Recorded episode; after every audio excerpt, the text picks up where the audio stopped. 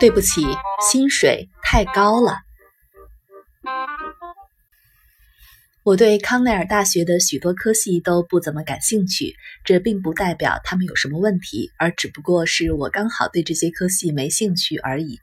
这包括了家政科学、哲学，这个系的家伙特别不正常，以及其他有文化的东西，像音乐等等。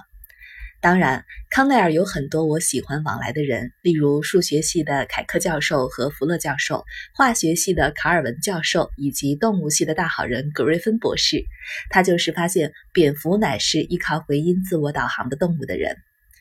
但像他们这样的人不够多，其他许多事物我又觉得不够水准，废话连篇。此外，奇瑟加只是一个小镇而已。这里的天气不是很好。有一天，我开着车子，突然下起雪来，事前毫无征兆，我也没有心理准备，心里想：哦，它不会怎么严重的，那就继续开车吧。但是积雪越来越深，车子也开始偶尔滑行起来。我想，只好把轮胎绑上铁链，走到车外，把铁链放在雪上。天气真冷啊，全身都在哆嗦的发抖了。我把车子倒退压在链子上，你就会碰到这个问题，或者说我们在那个时候碰到的问题。你先得把里面的一个挂钩勾上，由于铁钩必须绑得很紧，因此挂钩很难勾得上去。然后你要用快冻僵的手指把一个加钳按下去。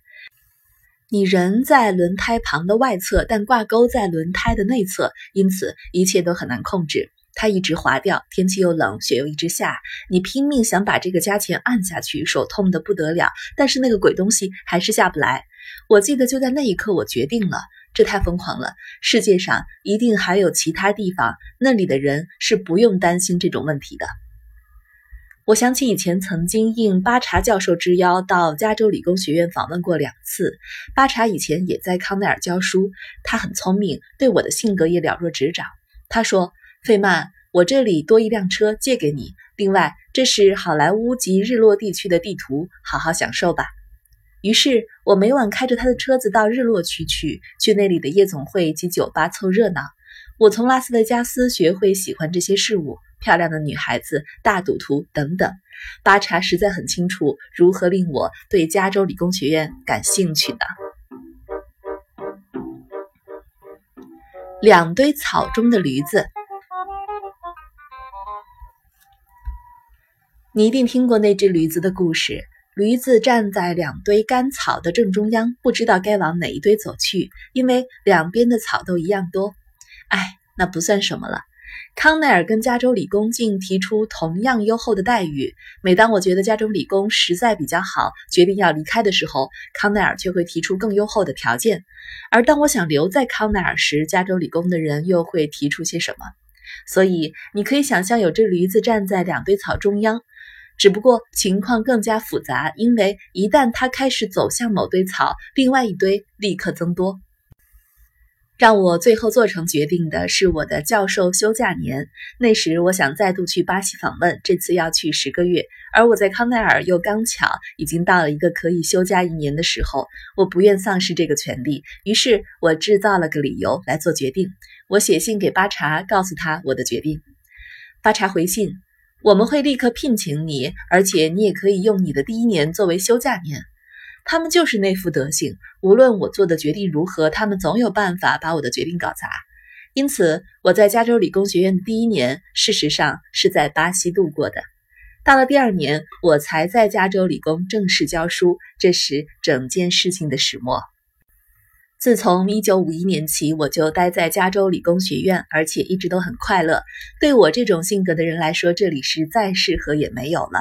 那里有很多顶尖的人物，他们对自己的工作很有兴趣，我也很喜欢跟他们聊，因此我一直都觉得很惬意。但我到了加州理工还没多久，有一天我们受到烟雾的侵袭。那时的烟雾比现在要厉害多了，双眼被熏得刺痛万分。我站在角落里，眼泪直流，心里便想：这太疯狂了，这是绝对的神经病。在康奈尔的时候还好好的，我要离开这里。于是我打电话到康奈尔，问他们我可不可能回去。他们说：当然可以，我们立即着手安排，明天打电话给你。不再改变主意。可就在第二天，我碰到了极大的好运气，让我做出了最后的决定。也许上帝在帮忙我做决定。我正在走回办公室的路上，有个家伙跑到我前面说：“嘿，费曼，你有没有听到最近发生的大事？巴德发现星球原来有两种不同的类型。”我们以往计算星系和我们的距离时，原来都只是以一种造父变星为基准。现在发现还有另一种，因此宇宙的年龄可能比我们想象中要老两倍、三倍甚至四倍。我很清楚这是怎么一回事。那个时候，地球好像比宇宙还要老。根据统计，地球年龄为四十六亿年，但宇宙的年龄只有二十三十亿年。这是一个很大的谜团。而这个发现把谜团解开了，重新计算之后证明宇宙年龄比以前想象中的要老。但重点是，当时我立刻知道了这项新发现。那个家伙匆匆跑过来，把第一手的消息告诉了我。还没穿过校园回到我的办公室，另一个家伙又走过来了。这是梅索森，他主修生物，副修物理。我曾经是他博士论文口试的委员之一。他建造了第一部密度梯度离心机，用来分离及测量分子的密度。他对我说：“看看我刚得到的实验数据。”他证明了，当一个细菌制造出一个新细菌时，它会把一个完整的分子传给那个新细菌。这个分子就是 DNA 了。在这之前，我们一直以为什么东西都在分裂、分裂、分裂，因此大家原先也以为细菌会分裂，一半成为新细菌。但那是不可能的。包含着遗传信息的那个最小分子不可能一分为二，它必须复制自己，把复制品给新细菌，自己留一份。梅索森证实这个想法了。他用的方法是这样的：他先让细菌在重氮中生长，然后让它们在普通的氮气里生长。实验进行期间，他用他的密度梯度离心机测量分子的重量。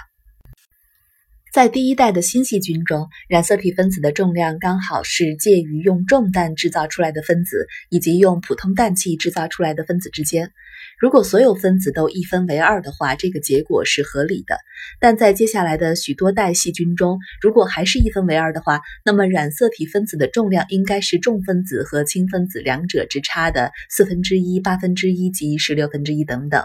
然而，实验结果却显示，分子的重量只有两组，一组的重量跟新的第一代相同，另外一组则较轻，刚好就是用普通氮气制造出来的分子重量。因此，尽管每过一代，较重分子所占比例会减少一半，但它们可没有减重量。这个实验结果令人兴奋极了，这是个很重要、对基础研究影响很重大的发现。我一边走进办公室，一边意识到这里才是我想待下来的地方。在这儿，科学界的各路人马都会告诉我他们的研究成果，真是令人兴奋。这才是我想要的，真的。因此，稍后当康奈尔打电话给我说他们已经差不多全安排好的时候，我说：“对不起，我又改变主意了。但是我已经决定，我以后都不用再决定什么了。没有任何东西，绝对没有可以让我再改变主意了。”一个人年轻的时候，你有很多事情要担心：要不要到这个地方？你的母亲又会怎样？等等。你担心做决定，但又发生了其他的事情。事实上，比较容易的做法是什么都不管，就那样决定，不用管那么多。再没有什么能使你改变主意了。我还在麻省理工当学生时，曾有过一次这样的经验。每次在餐厅里，我都拿不定主意要吃哪种餐后甜点，烦死了。于是我决定从此以后都只挑巧克力冰淇淋，而不再为此烦心。那个问题就此解决了。总之，我也就那样决定，从此待在加州理工学院，拒绝高薪诱惑。不过，还是有人尝试过要改变我留在加州理工的念头。那时，费米刚过世不久，芝加哥大学的人在物色替代费米的人选。他们派了两个人来我家拜访。当时，我对他们的动机一无所知，而他们开始谈论各种我应该去芝加哥的好理由。我可以做这个，做那个，那里有很多优秀的人才，我有机会做很多事情。我一直没有问他们待遇问题，而他们拼命的暗示，只要我问的话，他们就会告诉我。终于是他们按耐不住，问我想不想知道薪水有多少。哎，不要！我说我已经决定待在加州理工。我的太太玛丽露就在隔壁。如果她听到薪水有那么高时，我们又会吵起来。而且我早已决定了，不再做决定了。我要永远留在这里。我不让他们告诉我芝加哥打算给我的薪资。过了大约一个月，在一个学术会议上，马歇尔跑来跟我说。奇怪，你没有接受芝加哥的职位，我们觉得很失望，也不明白你为什么会拒绝这么优厚的待遇。那很容易，我说，因为我从头到尾都没让他们告诉我待遇如何。一个星期后，我收到马歇尔的一封信，把信打开，第一句话说，他们提出的待遇是，那是一个十分庞大的一笔数字，大概十三四倍于我原来的薪水，很惊人呢。信中继续说，在你读下去之前，我就让你知道待遇是多少。也许现在你会重新考虑，因为他们告诉我这个空缺还在，而我们都很希望你能来加入我们。我回信给他们说，知道了薪水的数目之后，我已决定必须要拒绝了。我必须拒绝这么高的薪水，原因是如果我真的拿那种高薪，我就可以实现一切从前想做的事了。找一个很漂亮的情妇，替她找个公寓，买漂亮的东西给她，用你们给我的薪水，我真的可以那样做。但我也知道我会变成什么样，我会开始担心她在做些什么。等我回家时，又会争吵不休，这些烦恼会使我很不舒服，很不快乐。到那时候，我再没法好好做物理了，结果会一团糟。